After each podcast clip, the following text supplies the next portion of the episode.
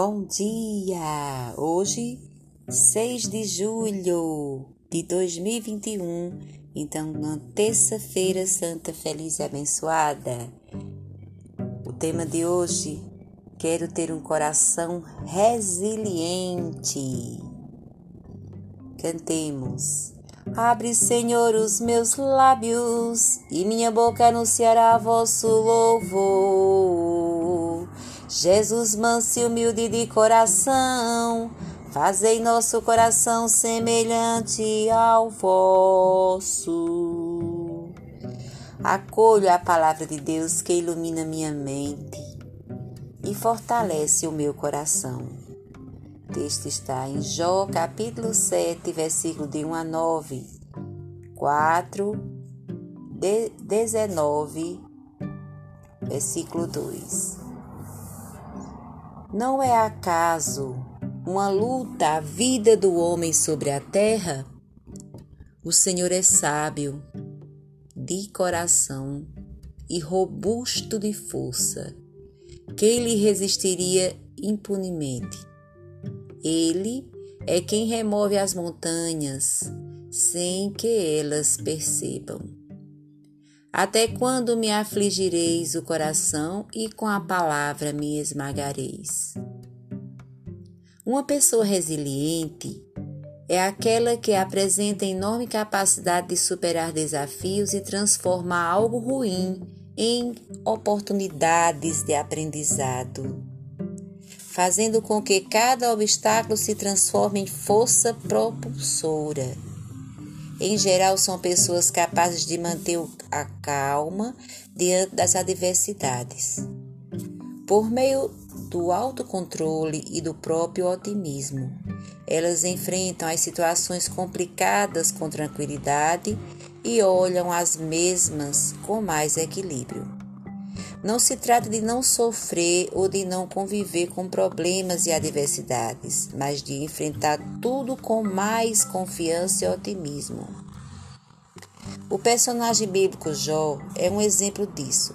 Sua paciência é muito mais, mais re resiliência. Sua capacidade de lidar com o próprio sofrimento, com o desprezo das pessoas, com o silêncio do divino, levam-no a perceber no próprio fracasso, no grito do desespero, ou seja, no grito de desespero, a chance de mudança para sobreviver. Dar-se conta de que nunca esteve sozinho e abandonado por Deus. Como afirma o escritor Walter Anderson, Coisas ruins acontecem, mas a maneira como se eu respondo define meu caráter e minha qualidade de vida. Posso optar por ficar preso na tristeza perpétua, mobilizado pela seriedade da minha perda, ou superar a dor e salvaguardar o presente mais precioso que tenho, a vida em si.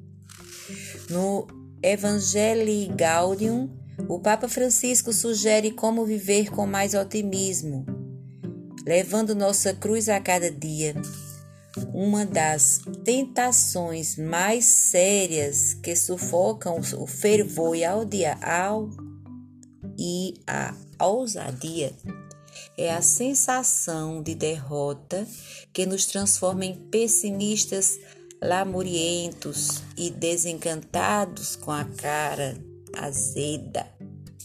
Ninguém pode empreender uma luta se de antemão não está plenamente confiado no triunfo. Quem, quem começa sem confiança perdeu de antemão metade da batalha e enterra os seus talentos. Embora com a dolorosa consciência das próprias fraquezas, há que seguir em frente sem dar, sem se dar por vencido. E recordar o que disse o Senhor ao São Paulo: Basta-te a minha graça, porque a força manifesta-se na fraqueza. Veja em Coríntios 2, capítulo 12, no versículo 9. O triunfo cristão é sempre uma cruz, mas cruz que é simultaneamente estandarte de vitória, que se impunha com ternura batalhadora contra as investidas do mal. O mau espírito da derrota é irmão da tentação de separar prematuramente o trigo do joio, resultado de uma desconfiança ansiosa e egoísta, ou seja, e egocêntrica. Termino este meu tempo de oração dispondo-me à vontade de Deus, dizendo, rezando: Pai nosso que estás no céu, santificado seja o vosso nome. Venha a nós o vosso reino, seja feita a vossa vontade, assim na terra como no céu. O pão nosso de cada dia nos dai hoje. Perdoai as nossas ofensas, assim como nós perdoamos a quem nos tem ofendido. Não nos deixeis cair em tentação mas livrai-nos do mal. Amém. Meu Senhor e meu Deus, com humildade quero oferecer-vos tudo o que em mim é pequeno e frágil. Acolhe as minhas virtudes e qualidades, minhas preocupações e ansiedades, as minhas faltas de amor. Não há ninguém tão compreensivo como vós Sabeis tirar proveito de nossa debilidade. Ajuda-me a não perder a calma diante dos obstáculos e a manter-me otimista. Amém. Coração de Jesus, que tanto nos amai, fazer que vos ame cada vez mais. Louvado seja nosso Senhor Jesus Cristo, para sempre seja louvado.